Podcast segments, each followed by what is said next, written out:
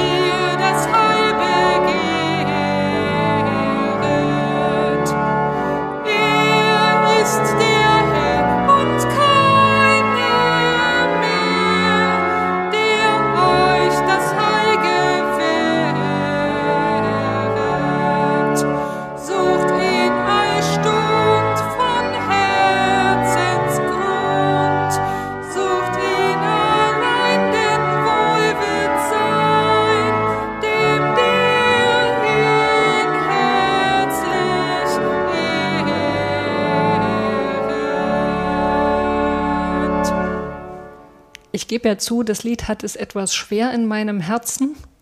Such, wer da will, ein anderes Ziel. Ich verbinde das ähm, ganz intensiv und eng mit meiner Konformantenzeit. Meines Erachtens haben wir dieses Lied auch lernen müssen im Konformantenunterricht. Ich könnte mir vorstellen, dass das Lied in der DDR, dass das da eine, eine wichtige Funktion hatte, so für die Selbstvergewisserung. Mhm, ne? Mhm. Das konnte ich damals natürlich nicht würdigen. Ja, als die Wende war, war ich zwölf. Also für mich ähm, hat das keine Rolle gespielt. Ich, ich musste es halt lernen. Wir haben es sehr oft gesungen. Es, das war mir einfach ein bisschen zu viel. Ich mag auch den Anfang der Melodie nicht besonders. Diese mhm. drei, drei Anfangstöne, ja. Da, da, da, wie so eine Fanfare. Mhm. Und dann noch dieser riesen Tonspruch. Da, da, da, da, da. Das mhm. ist mir mhm. irgendwie, ich, ist mir ein bisschen unangenehm. Das ist interessant. Also du bist ja bisschen jünger als ich, aber ich musste im Konfirmandenunterricht keine Lieder auswendig lernen. Ähm, habe aber allerdings entdeckt, dass mir das ein bisschen fehlt, also so Gedankengut auswendig parat zu haben, gute Worte in der Hosentasche sozusagen. Und äh, ich habe das, finde das eigentlich toll, also wenn man, wenn man wenn man wirklich Texte kann. Und ich habe ich hab das ähm, selber mal bei Lehrzeiten in, in Straßenbahnfahrten im, im, Studium und ich hatte noch so ein Praktikum vorher äh, angefangen, mir also Lieder zu nehmen und Texte. Ich glaube, ich habe mit Der Mond ist aufgegangen angefangen, die mir wichtig sind, die ich mhm. einfach auswendig können wollte. Und ich finde es jetzt im Rückblick mit über 50 Jahren ein bisschen schade, dass wir so gerade im pädagogischen Bereich auf diese, ich nenne es mal Kulturtechnik des Auswendiglernen so, so oft verzichten. Also natürlich nicht auswendig lernen, nur um es abzurufen und dann wieder zu vergessen. Also es muss irgendwie eine Bindung kriegen. Ähm, ich kannte das Lied schon, deshalb gehörte das auch zu denen, die ich, drei Strophen, die ich auswendig kann, unter anderem die letzte, weil ich das im, im Orgelunterricht ähm, kennengelernt habe.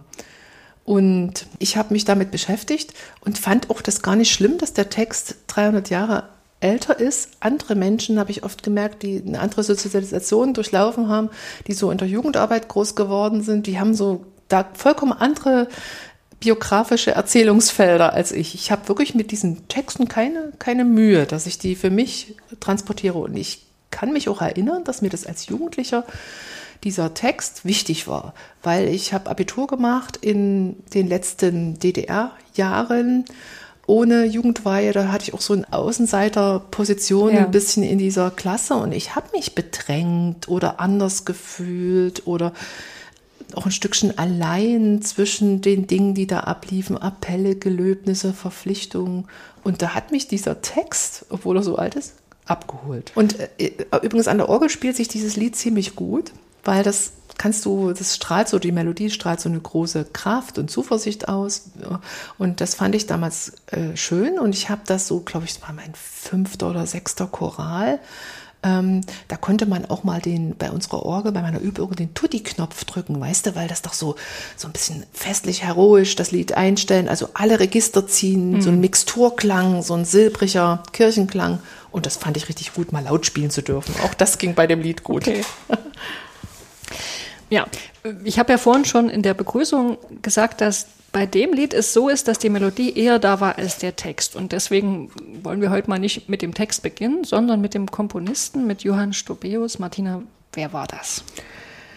Ja, Johann Stobeus war vieles. Sänger, Domkantor, Hofkapellmeister, Lehrer, Liedersammler, in Königsberg. Er wurde 1580 geboren und schon mit 15 Jahren wurde er in das Haus von Valentin Raschius äh, aufgenommen. Valentin Raschius war der Rektor der übergeordneten Schule, weiterführenden Schule in Königsberg. Und ihm muss sein musikalisches Talent aufgefallen sein, aber auch anderen dieser, dieser Stadt, also zum Beispiel dem herzoglich-kurfürstlichen Hofkapellmeister Johann Eckert, Sicher kennen alle Chorsänger diesen Namen. Johann Eckert sind viele tolle Motetten. Ähm, mal als Beispiel übers Gebirg Maria geht und anderes von ihm überliefert. Die werden auch sehr gern gesungen nach wie vor. Und Eckert förderte ihn und er wurde nicht bloß sein wichtigster Schüler, sondern auch ein Freund und ja, Kollege.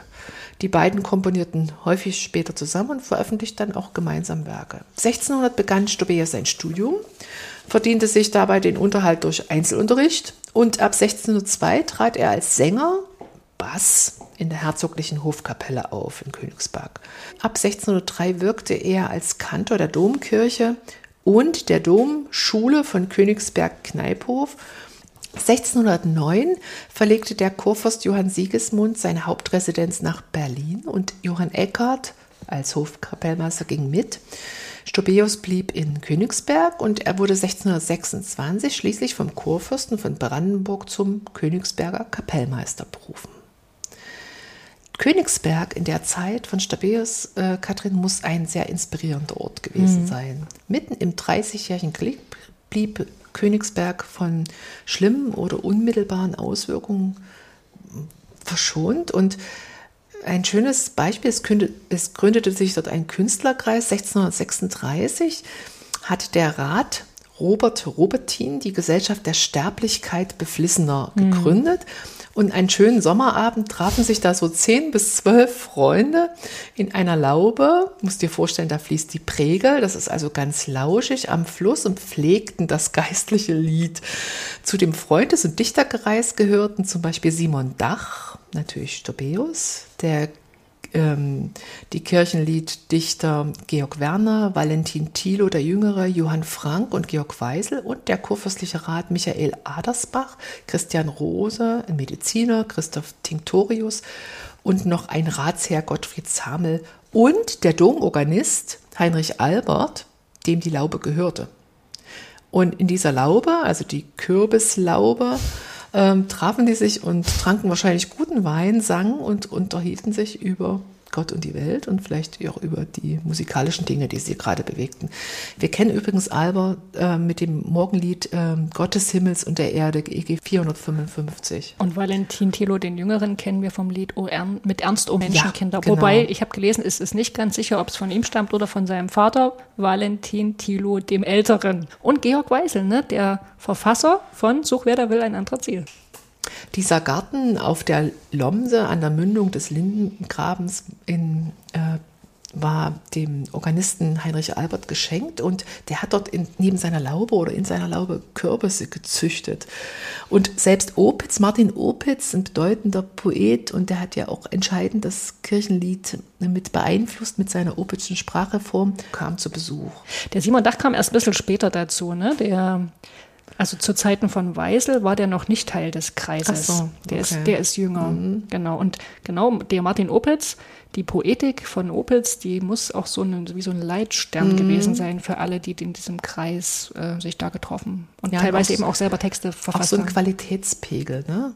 Also ich, ich habe mal so gelesen, die, die Kürbishütte war im 17. Jahrhundert der Musenort eines literarischen Freundeskreises in Königsberg. Das finde ich eigentlich ein schönes, schönes Wort. Davius war zu Lebzeiten schon in der Fachwelt sehr anerkannt, besonders auch als Sammler von Melodien anderer. Und als äh, Hofkapellmeister bekleidete er in Königsberg bis zu seinem Tod im September 1646 mit 66 Jahren die Stelle.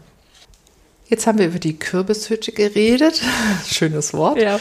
Was gibt es denn für Geschichten zur Liedentstehung, Katrin? Naja, das ähm, hängt ja erstmal mit Johannes Stobeus zusammen. Du hast schon erzählt, der war in Königsberg als Kirchenmusiker, hat dort gearbeitet. Und in Königsberg wollten 1613 der Ratsherr Christoph Klein und seine Verlobte Regine Striemer heiraten. Und für dieses Ehepaar, beziehungsweise für diese, ja, die, die Hochzeit hat Stobeus ein Gedicht vertont und als fünfstimmigen Satz ausgesetzt. Das Gedicht hieß, wie es Gott bestellt, mir wohlgefällt.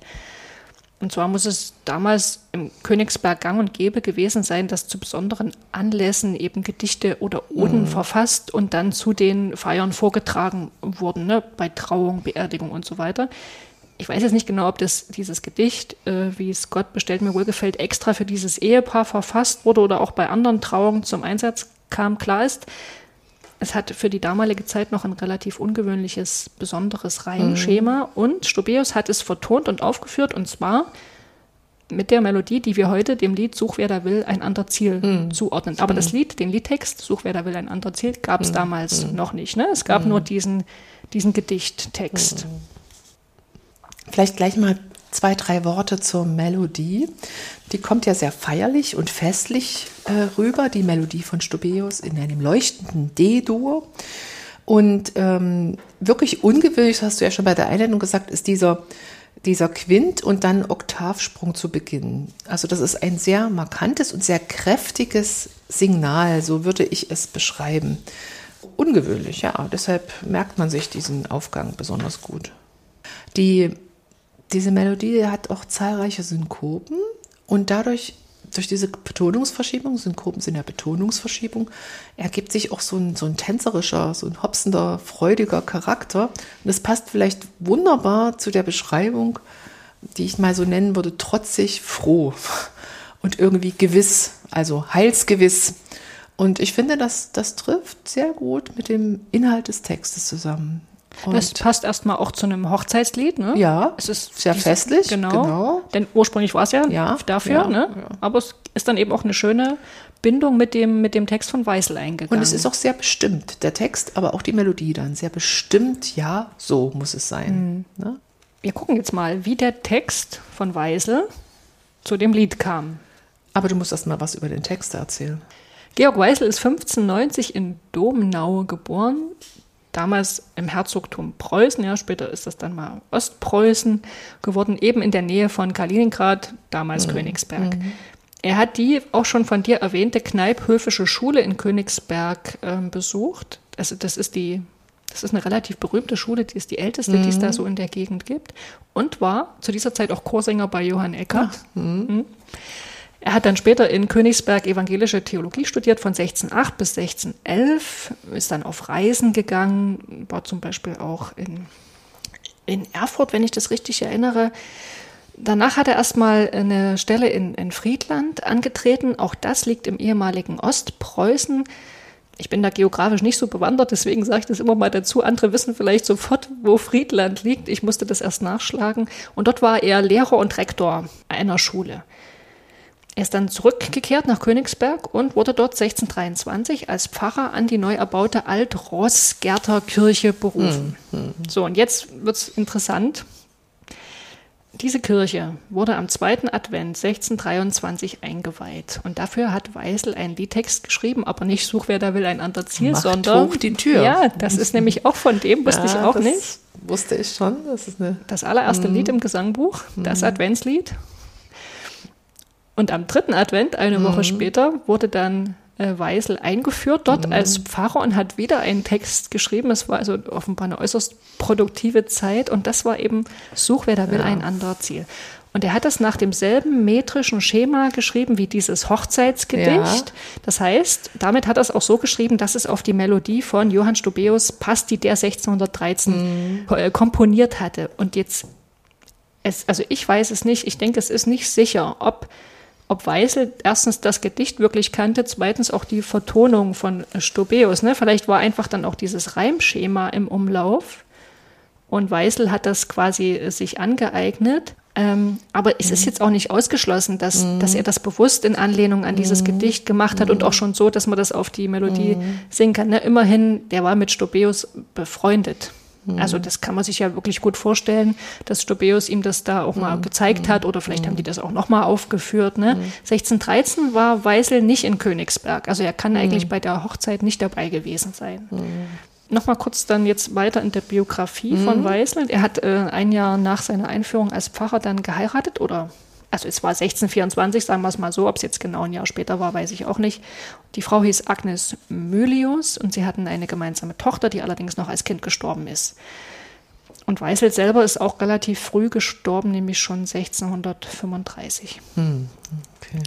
Und von ihm sind ähm, also an die 20 Liedtexte bekannt. Zwei haben wir ja schon genannt. Such wer der will einander Ziel und äh, macht hoch die Tür. Es gibt aber noch eins auch in unserem Gesangbuch, äh, O Tod, wo ist dein Stachel nun? Hm. Ein Osterlied. Das steht unter der Nummer 113. Allerdings der Text, äh, der heute bei uns im Gesangbuch steht, ist ein bisschen anders als das Original von Weisel.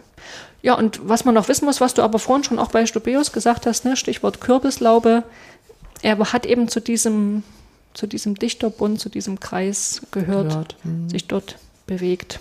Mhm. Ja. Gut.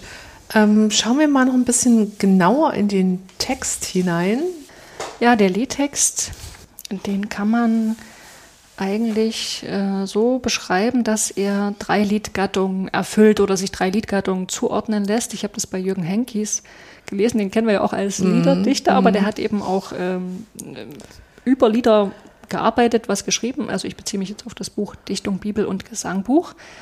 Ja, und der sagt eben, es ist zum einen äh, der Liedgattung des, äh, des Anlassliedes mhm. ähm, zuzuordnen. Ne? Also mhm. es wurde für einen bestimmten Anlass mhm. geschrieben, der Text. Und der Anlass war die Einführung Weisels in sein Pfarramt. Mhm.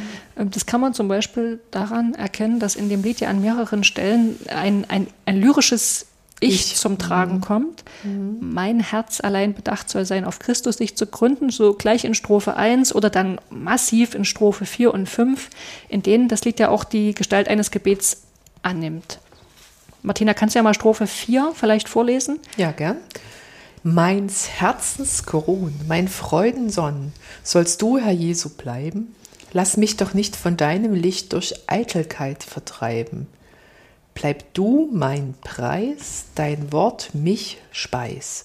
Bleib du mein Ehr, dein Wort mich lehr, an dich stets fest zu glauben. Oder dann Strophe 5.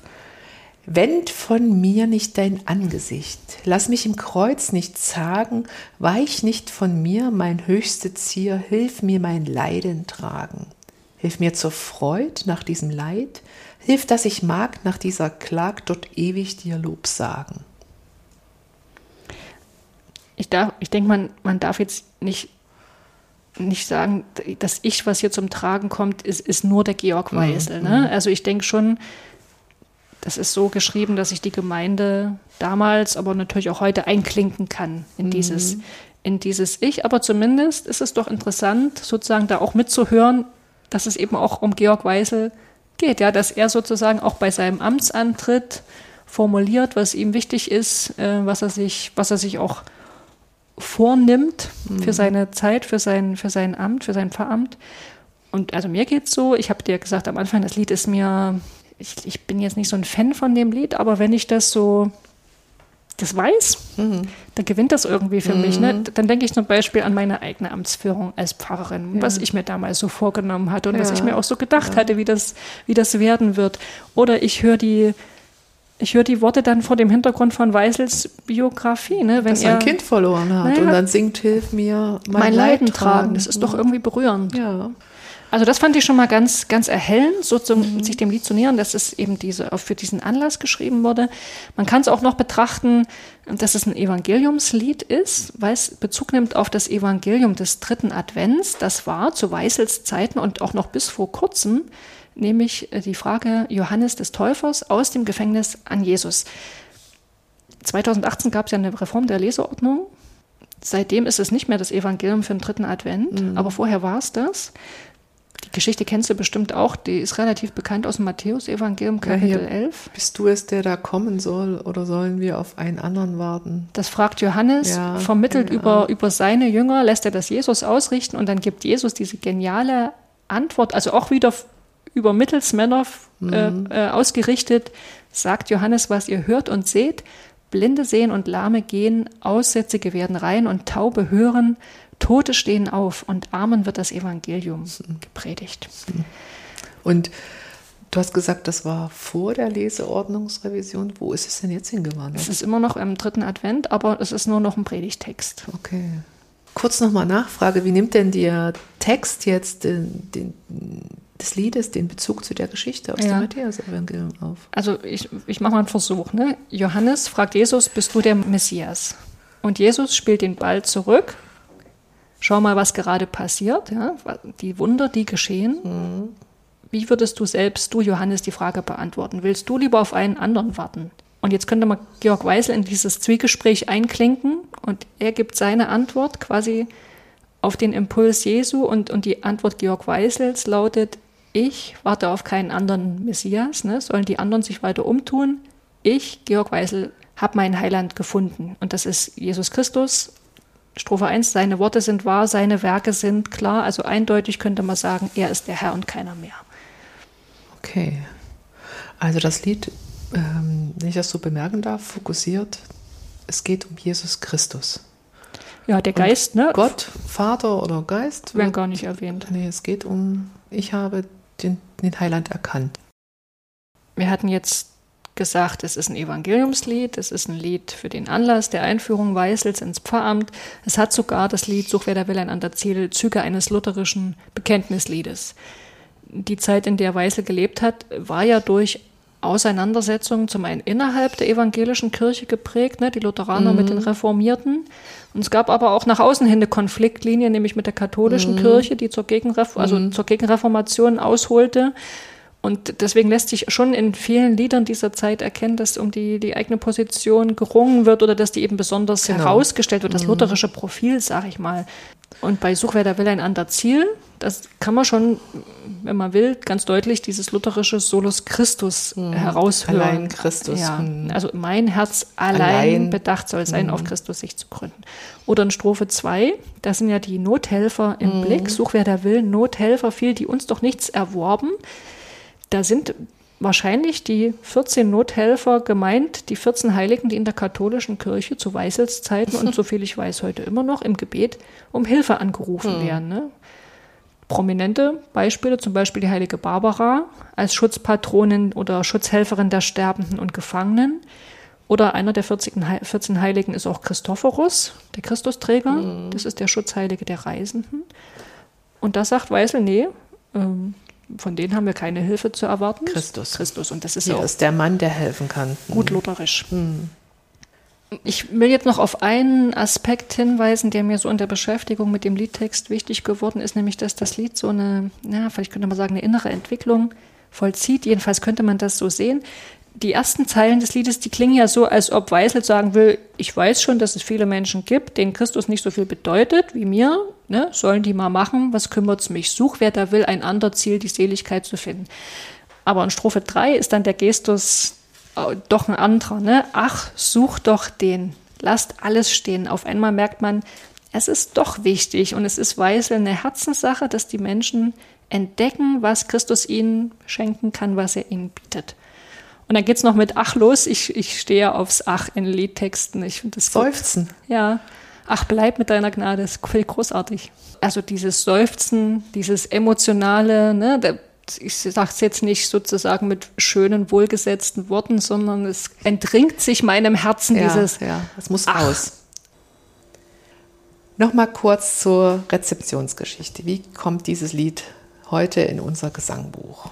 1642 nimmt Stobeus seine Melodie sieben Jahre nach Weisels Tod und nimmt den Text Weisels und veröffentlicht ihn in der Sammlung Preußische Festlieder als fünfstimmige Liedmotette.